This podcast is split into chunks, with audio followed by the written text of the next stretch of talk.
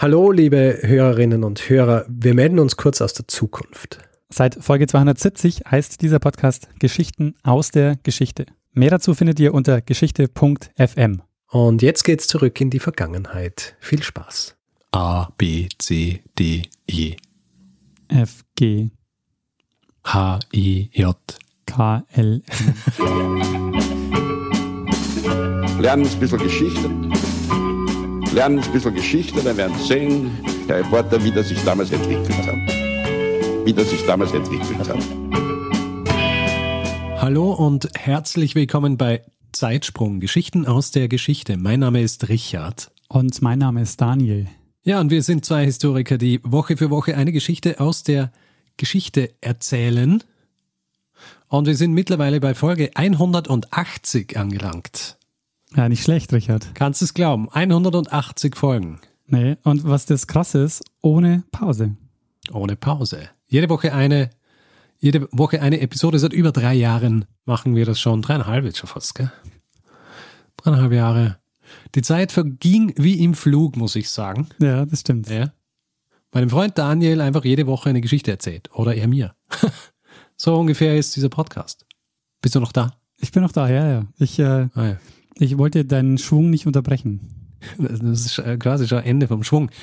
Äh, Nächster Punkt wäre, äh, dass ich dich frage, Daniel, wie es eben so Usus ist, ob du dich noch erinnerst, über was wir letzte Woche gesprochen haben. Ja, ich kann mich noch sehr gut erinnern, Richard. Wir haben letzte Woche, oder du hast letzte Woche die Geschichte von Maria Sibylla Merian erzählt. Hm, Sehr gut. Eine, eine gute Zusammenfassung. Naja, das war, ähm, ich habe nur den Namen genannt, aber Eine, ähm, eine sehr präzise Zusammenfassung. einer Naturforscherin und äh, Künstlerin. Sehr gut. So, so ist es. Und äh, letzte Woche eben auch haben habe ich damit endlich diese Reihe gebrochen, weil wir, glaube ich, vier oder fünf Episoden hintereinander gehabt haben, die äh, Mitte des 19. Jahrhunderts gespielt haben Ja, stimmt. oder, oder an, angesetzt waren. Und diesmal 17. Jahrhundert, Anfang 18. Jahrhundert. Und ich äh, frage mich deshalb, Daniel, hat es sich diese Woche wieder zurückgedrängt ins 19. Jahrhundert oder hast du, hast du tatsächlich was gefunden, was auch nicht im 19. Jahrhundert ist? Ich habe tatsächlich äh, heute mal wieder ein Thema, das nicht im 19. Jahrhundert ähm, spielt. Okay. Wir sprechen heute über die Gelbe Flotte. Ist Gelbe dir Flotte. der Name schon mal untergekommen? Hm, Nein. Was glaubst du, wenn du den Namen Gelbe Flotte hörst, in welches Jahrhundert springen wir? Äh, gelbe Flotte klingt mir nach einem Thema aus dem 16. Jahrhundert. Es stimmt nicht ganz, Richard. Wir springen nicht ins 16. Jahrhundert, sondern wir springen nur ein paar Jahrzehnte zurück und begeben uns mal wieder an Bord eines Schiffes. Davon war auszugehen, Ähm, wenn von einer Flotte gesprochen wird. Wobei es diesmal nicht nur ein Schiff ist, wie du ja schon gesagt hast, es geht um eine Flotte. Das heißt, ähm, es geht in, um insgesamt 14 Schiffe. Okay. Unter anderem der Frachter Münsterland, der Aha. gerade auf dem Weg von Australien nach Hamburg war. Okay. Und ebenfalls auf dem Weg nach Deutschland war der Frachter Nordwind, der aus Indien kam. Okay. Und die Schiffe, die erreichten am 4. Juni 1967 den Suezkanal und wollten ihn von Süden nach Norden durchfahren. Die Ja. Durchfahrt war für den 5. Juni geplant. Das war ein Konvoi aus ähm, 14 Tankern und 14 Frachtschiffen. Vielleicht noch ein, ähm, ein Wort zum Suezkanal. Der Suezkanal ist 1869 eröffnet worden, damals mit einer Länge von 164 Kilometern. Du hast im Norden Port Said und dann kommt nach ungefähr zwei Drittel der Strecke der große Bittersee und der kleine Bittersee. Und dann am Ende des Kanals ähm, Port Suez. Und der Konvoi kommt also von Port Suez ähm, vom Süden ähm, in den Kanal rein und soll also quasi den äh, und, und soll dann den Kanal also durchfahren nach Norden. Die bekamen aber erstmal die Anweisung, im großen Bittersee zu ankern. Der ähm, große Bittersee ist so eine Art Weiche, also so eine Ausweich- und Sammelstelle. An der Stelle konnten dann die Nord- und Südkonvois aneinander vorbeifahren. Und das ist dann auch passiert an dem Tag, also ähm, an diesem 5. Juni ist im großen Bittersee, haben die geankert und dann ist äh, dort ein Südkonvoi an ihnen vorbeigefahren. Das war dann ähm, einen Tag später, am 6. Juni. Und an dem Tag sollte dann auch der Nordkonvoi ähm, weiterfahren. Um 15 Uhr die Tanker und um 18 Uhr dann die Trockenfrachter. Also diese 14 Schiffe. Die Tanker, die starten auch planmäßig, die kamen auch problemlos durch. Also die haben noch den, den Kanal komplett ähm, durchfahren. Und die anderen Schiffe wie die Münsterland und die Nordwind, die begannen dann mit den Vorbereitungen für die Abfahrt. Und dann kam die Meldung, sie sollten noch bis zum nächsten Tag warten. Ähm, sie warteten also noch die Nacht ab, machten sich dann wieder bereit für die Weiterfahrt. Und dann kam um 7.37 Uhr ein Telegramm mit der Nachricht, Navigation in the Canal suspended. Stop. You will remain at anchor until further instructions. Huh. Und zu dem Zeitpunkt dachte wahrscheinlich niemand daran, dass es acht Jahre dauern wird, bis die Schiffe weiterfahren können. Acht Jahre? Genau, ähm, acht Jahre hat es gedauert und warum die Schiffe im großen Bittersee bleiben mussten und als gelbe Flotte bekannt wurden und was die Schiffe mit weltpolitischen Ereignissen zu tun hatten, das äh, schauen wir uns jetzt in dieser Folge an. Sehr gut. Ähm, du hast wahrscheinlich schon eine Ahnung, welche Ereignisse dazu geführt haben, dass die Schiffe im großen Bittersee bleiben mussten, oder? Äh, sagen wir noch einmal die Jahreszahl. Wann war das? Äh, 1967. 1967. Hm, nö. Am 5. Juni, also an dem Tag, an dem sie eigentlich durch den Kanal fahren wollten, brach der sogenannte Sechstagekrieg oder Junikrieg aus. Der äh, Sechstagekrieg zwischen Israel und den arabischen Staaten Ägypten, Jordanien und Syrien, der hat gedauert, also eben sechs Tage, ähm, vom 5. bis äh, zum 10. Juni äh, 1967. Und der Krieg begann mit einem Präventivschlag der israelischen Armee gegen ägyptische Luftwaff äh, Luftwaffenbasen. Und äh, das haben die Crews auf den Schiffen auch gesehen äh, und mitbekommen, weil ähm, auf der westlichen Seite des Bittersees ähm, lagen ägyptische Flugplätze, die von den ähm, israelischen äh, Flugzeugen angegriffen wurden. Am Ende des Sechstagekrieges ähm, kontrollierte Israel den Gazastreifen, die Sinai-Halbinsel, die Golanhöhen, das Westjordanland und Ostjerusalem. Ja, und das ist der Grund, warum dieser Krieg quasi die Geopolitik der Region bis, bis heute im, maßgeblich prägt. Der Gazastreifen war damals noch, äh, hat damals noch zu Ägypten gehört, ähm, die Golanhöhen zu Syrien und das Westjordanland anschließend ähm, der Altstadt Jerusalems ähm, hat zu Jordanien gehört. Ähm, aber bleiben wir mal bei der Sinai-Halbinsel. Das ist also die, äh, das Gebiet, äh, in das der, ähm, der Suezkanal fällt. Die israelische Armee ist immer weiter nach Westen vorgedrungen. Also die haben erstmal die, die Luftwaffenbasen zerstört und sind dann, also haben eben die ägyptischen Flugzeuge zerstört und sind dann immer weiter nach Westen vorgedrungen auf die Sinai, äh, auf der Sinai-Halbinsel. Und zwar sind sie bis zum Suezkanal gekommen. Und beim Suezkanal ähm, haben sie quasi gestoppt und das war in Zukunft oder das war ab jetzt der Frontverlauf. Das heißt, auf der Westseite ähm, des Suezkanals stand das ägyptische Militär und auf der Ostseite stand das israelische Militär und in der Mitte war die gelbe Flotte. Huh. Relativ schnell wurde den, ähm, den Leuten auf den Schiffen auch klar, dass es länger dauern wird, weil äh, Hindernisse im Kanal versenkt wurden. Auf jeden Fall Richtung Norden, Richtung Süden habe ich auch Berichte gelesen, wo es hieß, dass sie eigentlich die Ausfahrt noch hätte, hätten länger ähm, schaffen können. Aber die ägyptische Regierung hat die ähm, Genehmigung für die Ausfahrt nie erteilt. Mhm. Und nachdem auch klar war, dass sie einige Monate festsitzen würden, wurde dann auch die Besatzung reduziert und äh, einige Passagiere zum Beispiel, die noch mit auf den Schiffen waren, die wurden auch heimgeschickt. Vielleicht noch so allgemein zu den Schiffen. Ähm, die Schiffe, diese 14 Schiffe kamen von unterschiedlich, äh, kamen von insgesamt acht Nationen. Neben den Schiffen aus Deutschland waren es Bulgarien, Schweden, England, Polen, Frankreich, Amerika und die Tschechoslowakei. Und wie du jetzt vielleicht an der Konstellation schon merkst, ähm, war das eine besondere Zusammenstellung, weil man darf nicht vergessen, wir befinden uns ja mitten im Kalten Krieg. Aha. Und der Sechstagekrieg noch dazu war ja auch so eine Art Stellvertreterkrieg, weil die Sowjetunion Ägypten unterstützt hat, militärisch, und die USA äh, Israel. Ähm, bevor wir da aber noch näher äh, dazukommen, beschäftigen, äh, beschäftigen wir uns mal noch ein bisschen mit den Schiffen und dem dem Leben auf den, auf den Schiffen in dieser Zeit. Du fragst dich vielleicht, was mit der äh, Ladung passiert ist, die auf diesen, das waren ja alles Frachtschiffe. Ja. Was ist mit der Ladung passiert, Daniel? Die Schiffe hatten ähm, sehr viel Zeug dabei, das kaputt gehen konnte und hatten aber auch viel dabei, was nicht kaputt ging. Sie, also, hatten sehr viel Zeug dabei. Also, okay. Also die Schiffe waren, ähm, waren teilweise voll beladen, wie die Münsterland ja. zum Beispiel. Die hat äh, über 3000 Tonnen Stahl an Bord gehabt. Mhm. Aber Nicht auch- verderblich. Genau, der nicht verderblich und der hat sich auch sehr gut gehalten, weil es äh, sehr trocken war dort. Mhm. Aber sie hatten zum Beispiel auch 89 Tonnen Marmelade dabei. Hm, verderblicher. Verderbliche. Kommt darauf an, wie gut es eingeweckt wurde. Sie hatten zum Beispiel auch 318 Tonnen Birnen dabei. Ha. Mhm. Nicht so ideal. Und vier Tonnen Weintrauben. Die Weintrauben sind wahrscheinlich das, äh, was am schnellsten kaputt geht, oder? Ja, das stimmt allerdings. Ähm, sie hatten auch eine Tonne Post dabei.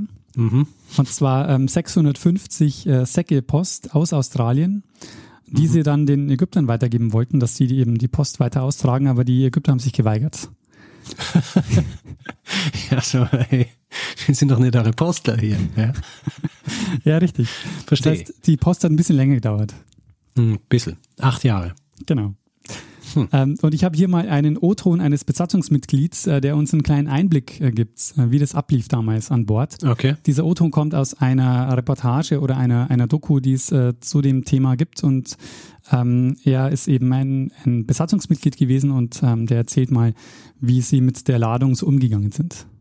Wir haben ja äh, 600 Tonnen australische Äpfel geladen gehabt. Äh, die waren gekühlt, aber auch im Kühlraum halten sie sich natürlich nicht ewig. Und wir kamen dann auf die Idee, sie mussten vernichtet werden, sie mussten auf alle Fälle aus dem Schiff, um dort eigentlich die Gefahr des Vergammelns zu verhüten und haben dann äh, die Ägypter gefragt. Und da soll ja der Präsident Nasser oder die Regierung zurückgeschrieben haben, äh, wir wollen eure Äpfel nicht haben, wenn wir welche brauchen, kaufen wir sie. Und so haben wir dann tagelang mit eigenen Kräften diese Äpfel äh, rausgeholt aus der Luke und in den See geworfen. Der See schwamm voller Äpfel und deren Kartons. Tja, eine, eine Verschwendung. Absolut, ja. Also die haben da tonnenweise Äpfel ähm, in, in den See geworfen, die dann, äh, das äh, ist auch, wird auch berichtet von, ähm, von Ägyptern, die sich auf dem, äh, die dann am Ufer sich gesammelt haben, haben dann versucht, äh, diese Äpfel dann aus dem See zu angeln. Mhm. Zunächst mal ähm, war die Versorgungslage auch nicht besonders gut, weil nicht klar war, wann es wieder frische Nahrungsmittel geben wird für die Crews. Ähm, das löste sich aber bald insofern, weil die Reedereien das okay gaben, dass sie auch die Fracht verteilen dürfen. Also dass sie alles, was sie auch gelagert haben, dass sie darauf zugreifen dürfen.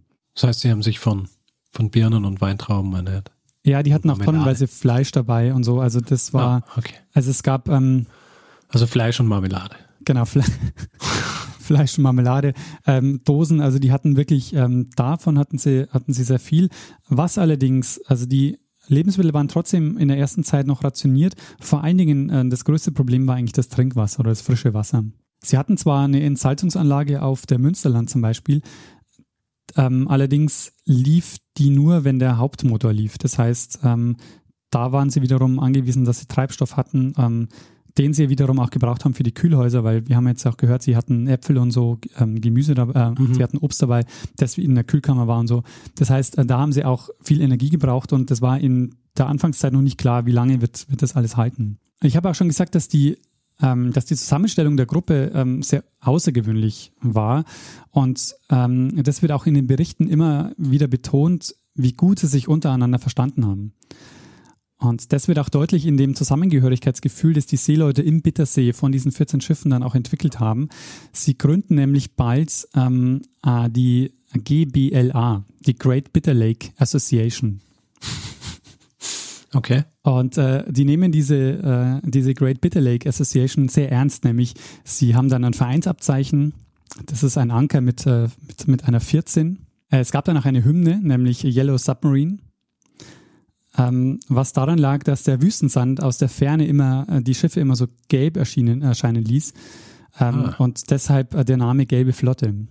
Verstehe. Ich habe jetzt kurz gedacht, dass sie deswegen gelbe Flotte geheißen haben, weil wenn man das GBLA so anschaut, das äh, an gelb ändert. Ah, verstehe. Aber Nee. das ist natürlich eine bessere Erklärung. Es gab nämlich, ähm, das ist so eines der, der Probleme, mit dem, die, ähm, mit dem sie zu kämpfen hatten. Es gab ähm, immer mal wieder plötzlich auftretende Sandstürme. Und diese Sandstürme, die waren oder die sind auch für den Suezkanal, also überhaupt für die Durchfahrt immer ein Problem gewesen. Deshalb war es so, dass ähm, Kanalmitarbeiter bei der Durchfahrt immer an Bord kamen ähm, und auch an Bord blieben mit ähm, eigenen Scheinwerfern. Mhm. Und wenn es zu einem Sturm kam, dann haben die das Schiff an der Kanalböschung festgemacht. Da waren äh, spezielle Poller angebracht. Mhm. Und Schiffe, die von, dem, von denen man wusste, dass die immer den Suezkanal fahren, die haben eigene Suezkanal-Scheinwerfer dabei gehabt.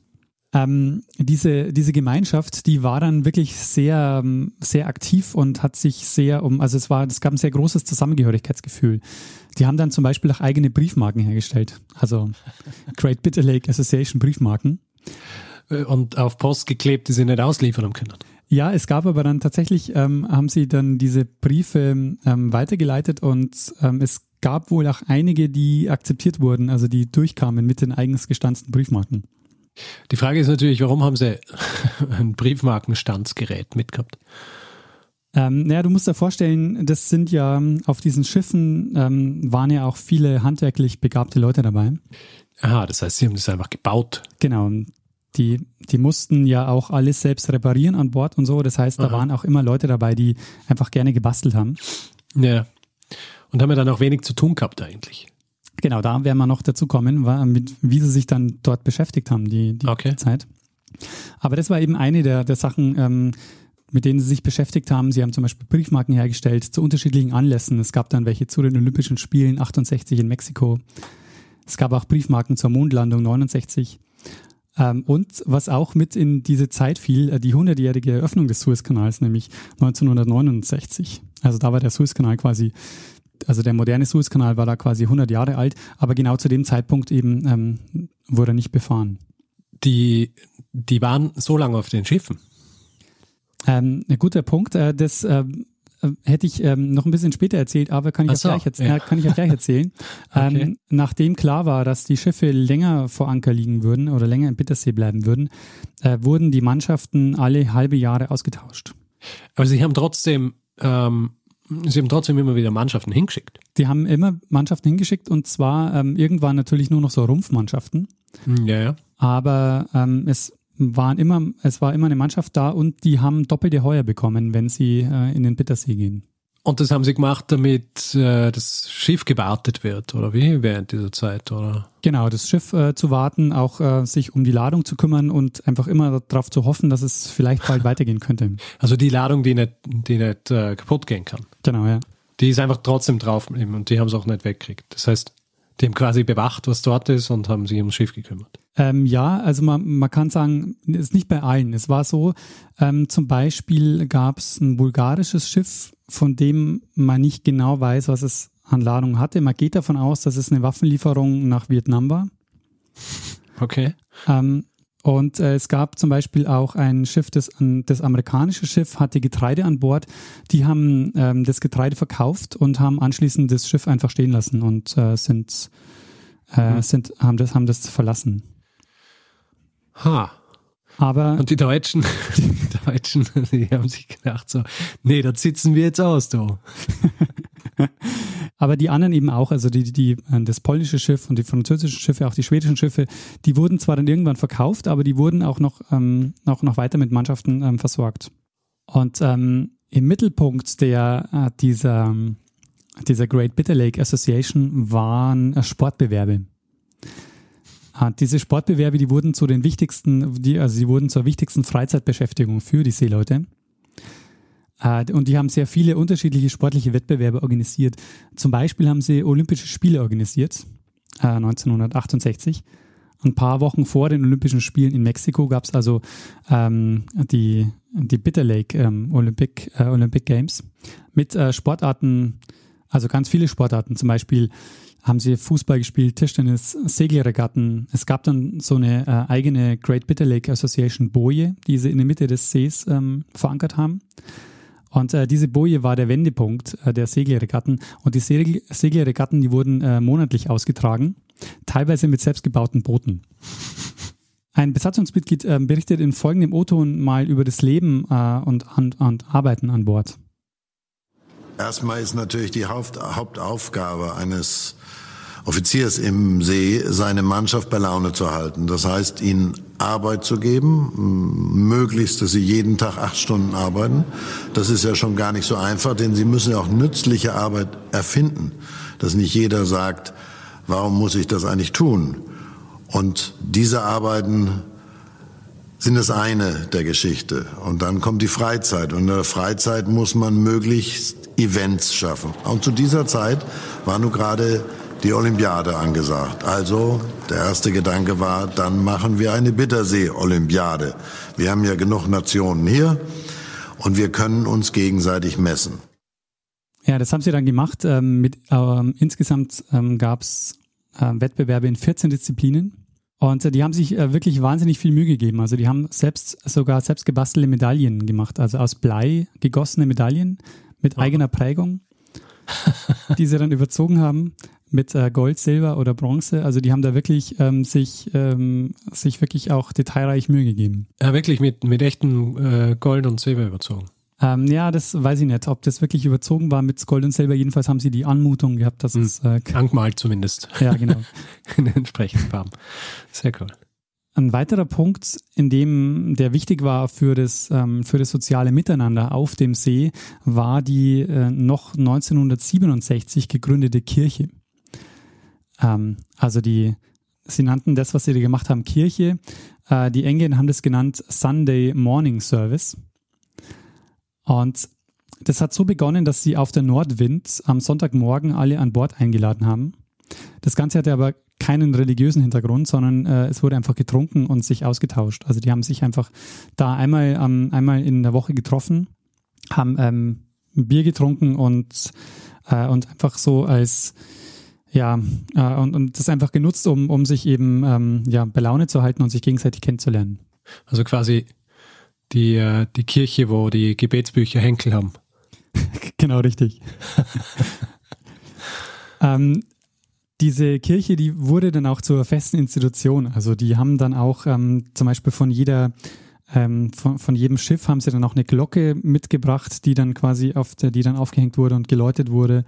Äh, und die Kirche hat immer geendet mit der offiziellen äh, Hymne der äh, Great Bitter Lake Association.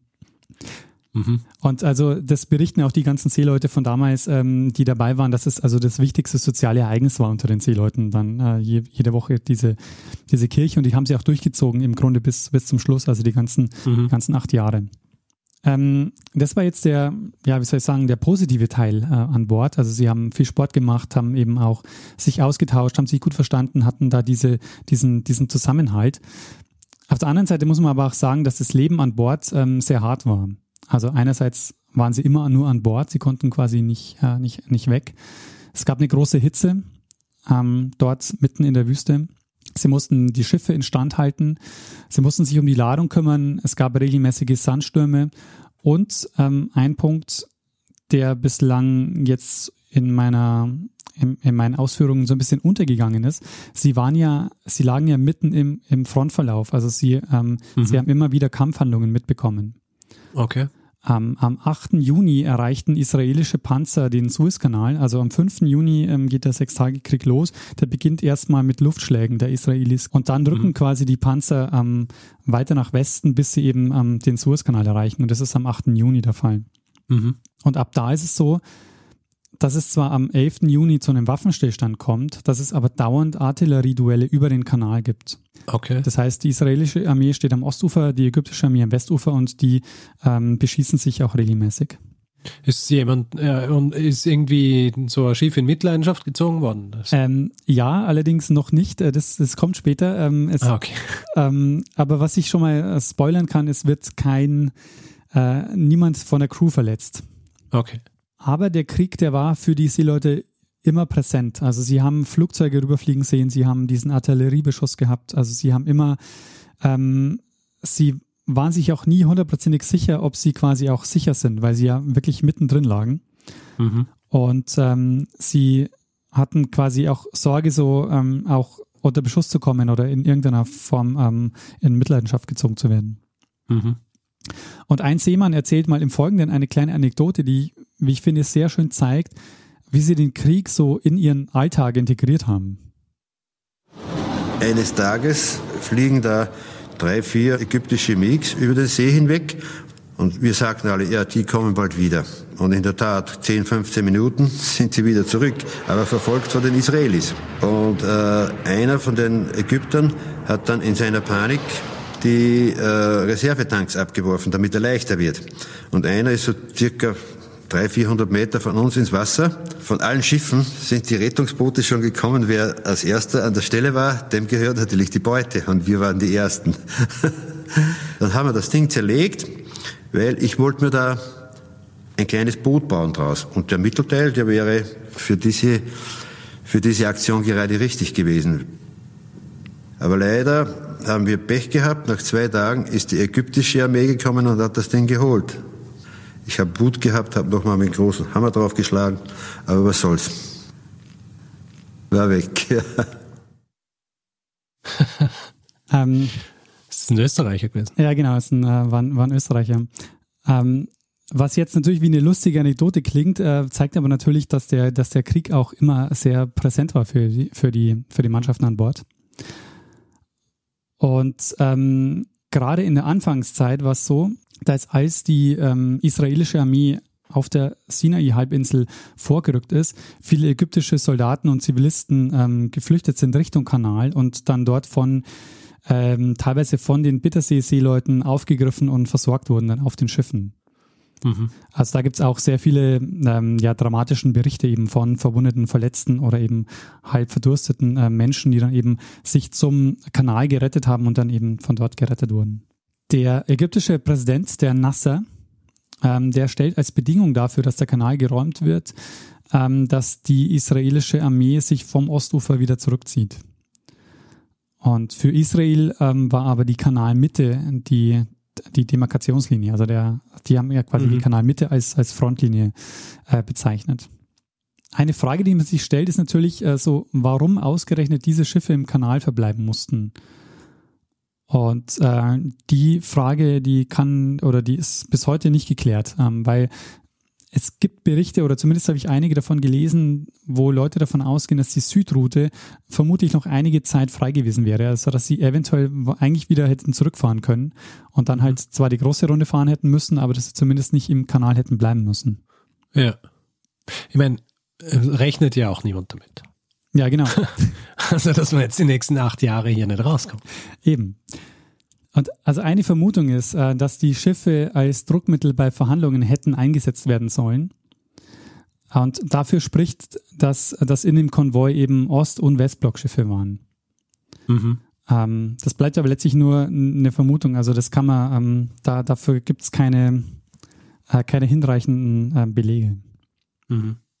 In der nächsten Zeit oder in den nächsten Jahren wurde es dann ein bisschen stiller um die Schiffe im Bittersee und die Besatzungen, die wurden dann auch immer stärker reduziert und für manche Schiffe dann sogar ganz abgezogen, weil es eben zu teuer war, die Schiffe noch weiter zu unterhalten.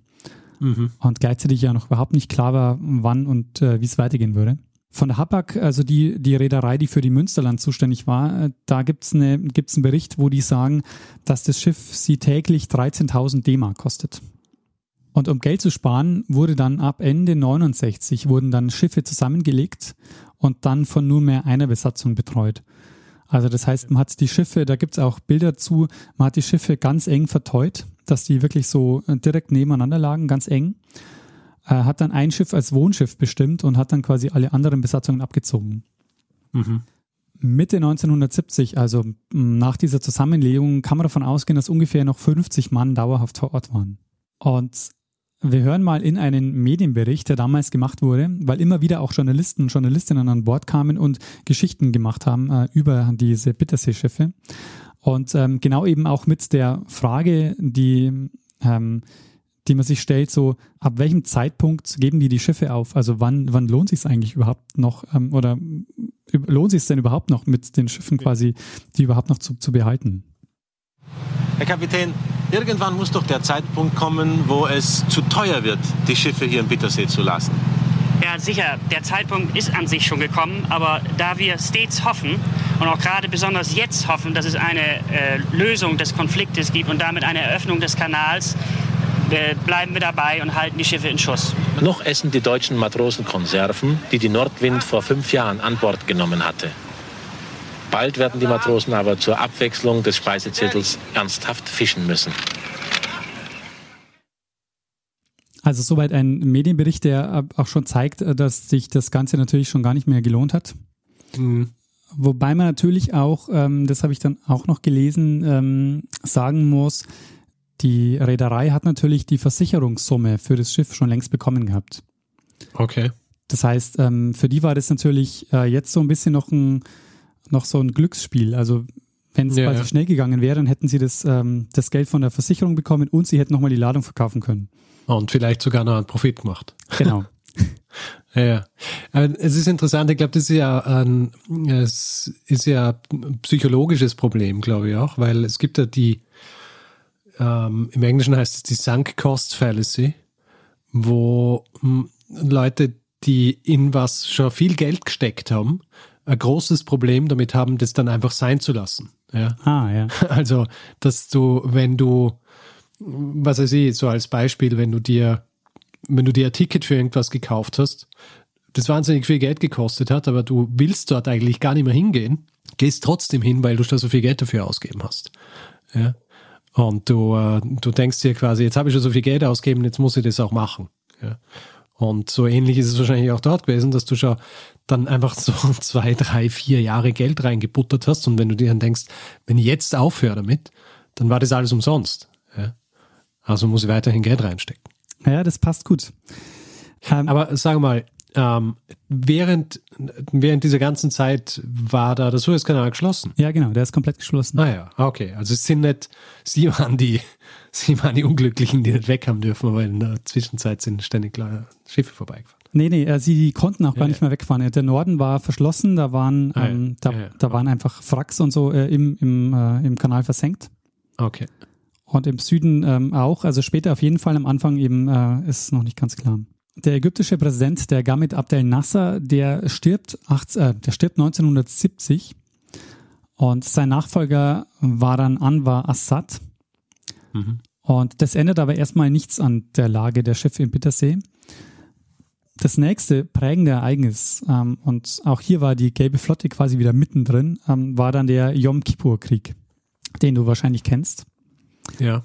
Also am höchsten jüdischen Feiertag, am 6. Oktober 1973, beginnen dann die ägyptischen und syrischen ähm, Streitkräfte mit einem Überraschungsangriff und ähm, die ägyptische Armee überquert jetzt den äh, Suezkanal und drängt die israelische Armee weiter nach Osten auf der ähm, Sinai-Halbinsel.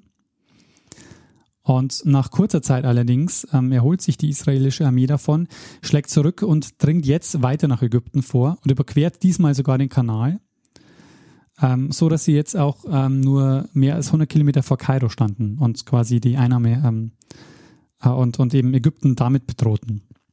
Mhm. Und das war jetzt der Moment, wo also der Kanal zweimal von den Armeen ähm, überquert wurde, zuerst von der ägyptischen und dann eben von der israelischen. Das war der Moment, an dem die Schiffe im Bittersee jetzt ähm, mehr oder weniger vernachlässigt wurden.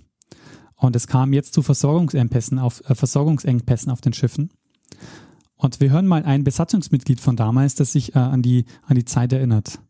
Die schlimmste Zeit für uns war, als uns das Essen nicht mehr geliefert wurde. Wir wollten überleben. Die Frischwasserreserven waren auch alle. Wir waren dazu gezwungen, sieben Jahre altes Wasser zu trinken.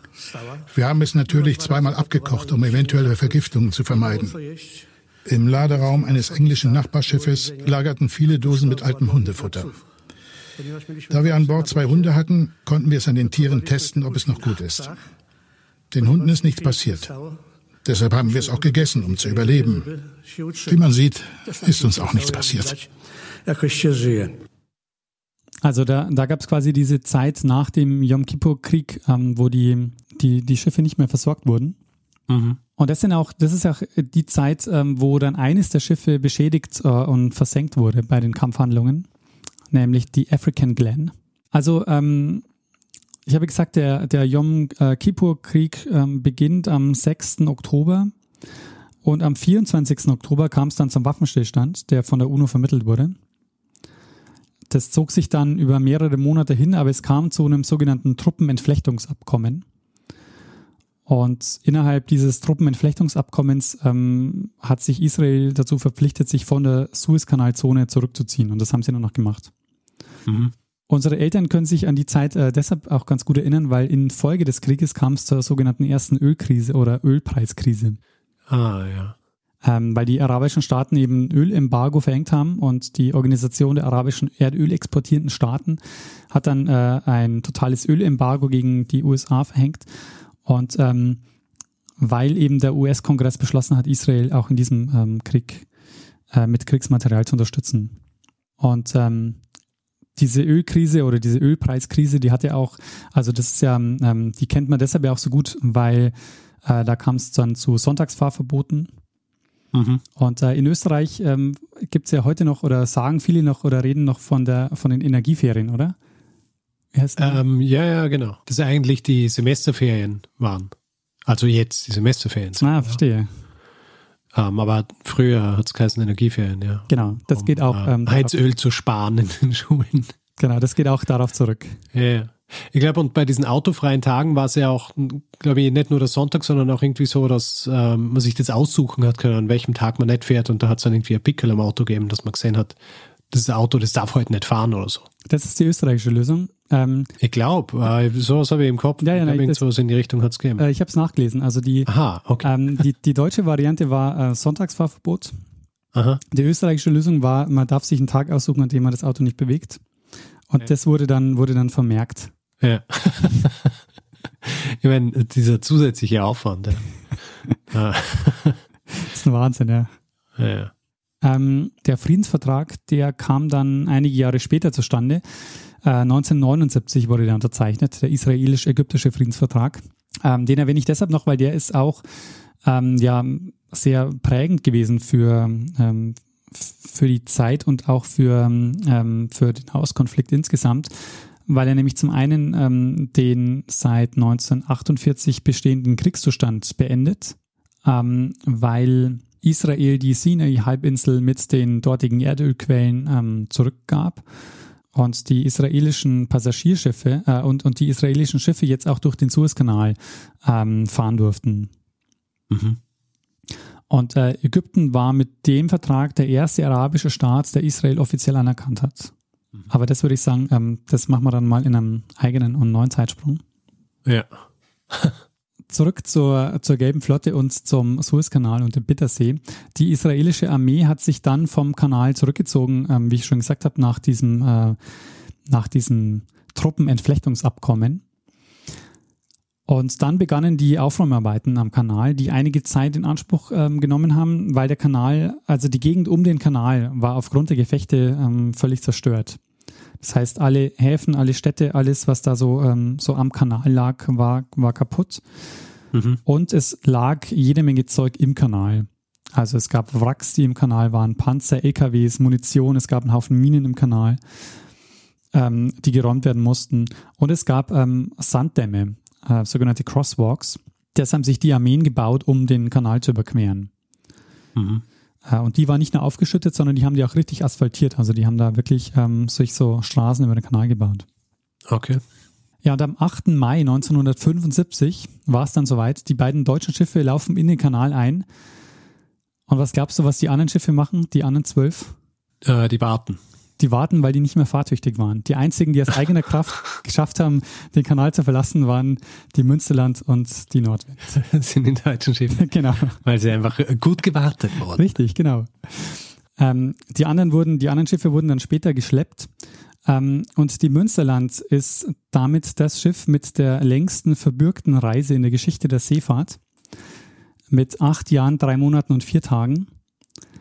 Wobei, also ich finde, dass es ein bisschen einen Beigeschmack hat, weil die Besatzung ja halbjährlich gewechselt hat. Ja. Yeah. Also ich finde, das sollte man nicht zu hoch hängen. okay. Das ist die längste Geschichte, die, die längste verbürgte Reise in der Geschichte der Seefahrt ist. Ja gut, äh, beschwer die bei Guinness, oder? ja, es wäre die Frage, es ist interessant, ob es im, im Guinness-Buch der Rekorde steht.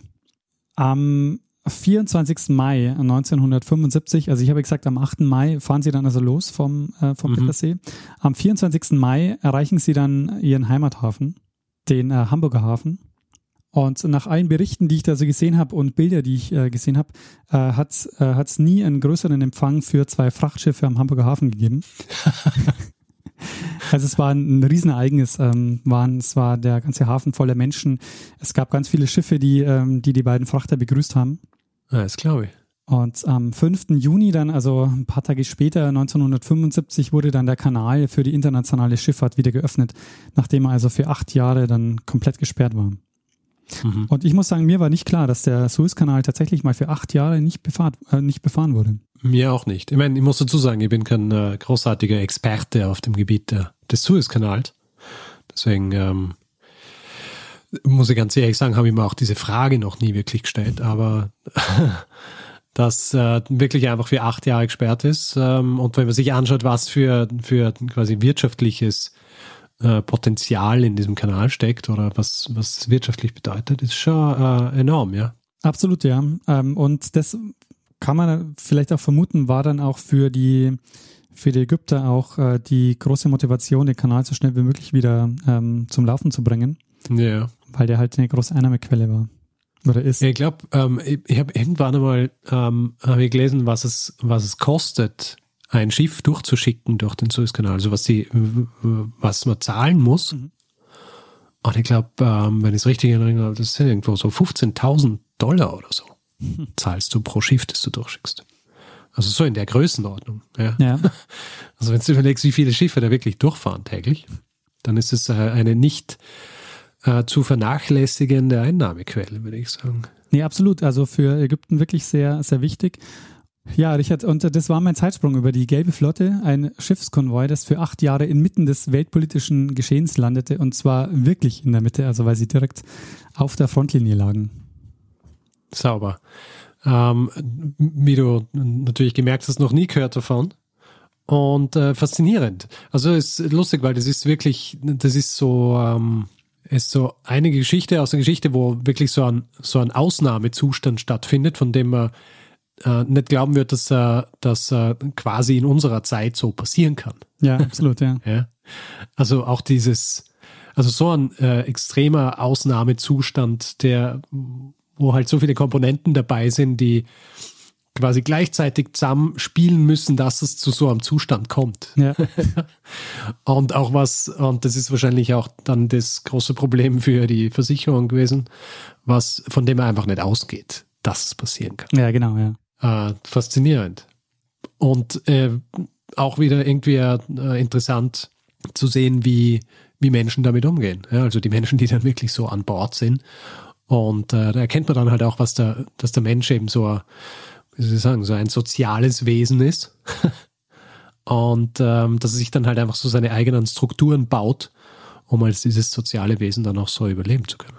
Ja, voll. Das ist echt interessant auch mit dieser ähm, Great Bitter Lake Association und diesen Sportevents, die sie dann da machen und so. total. Würde ich sagen, ein Paradebeispiel einer Geschichte aus der Geschichte. Absolut, ja. Also ähm, das ist ja immer so ein Ziel, quasi so ein, äh, ein Ereignis zu haben und dann kann man daraus noch so einen Kontext und ja. vielleicht am besten sogar mit weltpolitischer Bedeutung erzählen. Und in dem Fall ist es quasi genau das. Also ähm, das war quasi ähm, der Yom Kippur-Krieg war oder wurde, wurde auch häufig bezeichnet so als, als die, die schlimmste Krise, Ost-West-Krise äh, nach der Kuba-Krise. Huh. Ja, sehr gut. Ja. Äh, sehr schöne Geschichte. Ich danke dir, Daniel. Würdest du sagen, ähm, soll man Sack zumachen? Ja, machen wir das. Lass uns gut sein, dann machen wir einen Feedback-Hinweis-Blog. Alles klar. Uh, Feedback-Hinweis-Blog. Wer Feedback geben will zu dieser Episode oder auch anderen, kann es zum Beispiel auf unserer Website machen, zeitsprung.fm, kann uns ein E-Mail schicken, feedback at zeitsprung.fm, kann uns auf Twitter Rückmeldung geben, twitter.com slash zeitsprungfm ist der Account. Persönlich sind wir auch dort, ich jetzt Stormgrass, Daniel at Messner. Und auf Facebook sind wir auch facebook.com slash zeitsprung.fm. Und wer uns reviewen will, Bewertung schreiben, Sterne vergeben, etc., kann es zum Beispiel auf iTunes machen oder auch auf panoptikum.io und auf Spotify sind wir ja auch. Oh ja. Ähm, also wer will, kann uns auch dort folgen. Das ist dann ein Indikator, dass, äh, dass man uns dort hört. Dann können wir das auch ein bisschen sehen wir auch, wie, äh, wie dort die HörerInnenzahlen sind. Sehr gut, ja, und äh, dann gibt es noch die Möglichkeit, uns finanziell zu unterstützen. Und wir freuen uns über alle, die uns ein bisschen helfen und uns dabei unterstützen, hier jede Woche eine Folge zu erzählen. Und wir haben alle Hinweise, die ihr braucht, um uns ein bisschen was zukommen zu lassen, auf der Webseite zusammengefasst. Und ähm, ja, würden uns freuen, wenn ihr uns ein bisschen was in den Hut werft und ähm, uns unterstützt. Wir bedanken uns in dieser Woche bei Clemens, Frank, Hannes, Julian, Bernhard, Florian, Dieter, Dirk, Philipp, Sascha, Thomas, Steffen, Thomas, Danny, Ulrich und Eva, Patrick, Daniel und Alexander. Vielen, vielen Dank für eure Unterstützung. Ja, vielen herzlichen Dank. Ja, Richard, wir haben die Geschichte, wir haben den Feedback-Hinweis-Blog. Was bleibt uns noch? Uns bleibt eigentlich nur, dass wir einem das letzte Wort geben, der es immer hat. Bruno Kreisky. Lernen ein bisschen Geschichte. Lernen ein bisschen Geschichte, dann werden Sie sehen, der Reporter, wie das sich damals entwickelt hat. Wie das sich damals entwickelt hat. Eine Sache noch zu den Energieferien, Ja. weil du das vorhin angesprochen hast. Ich habe früher immer gedacht, die Energieferien, weil sie eben zwischen den Semestern liegen, heißen deswegen Energieferien, weil äh, wenn man da Energie tanken kann fürs nächste Semester, was natürlich nötig ist, wenn man in der Schule ist. Ja, voll. Weil ganz so ausgepowert vom ersten Semester und dann so ah, Energie tanken. Aber ja, natürlich nicht.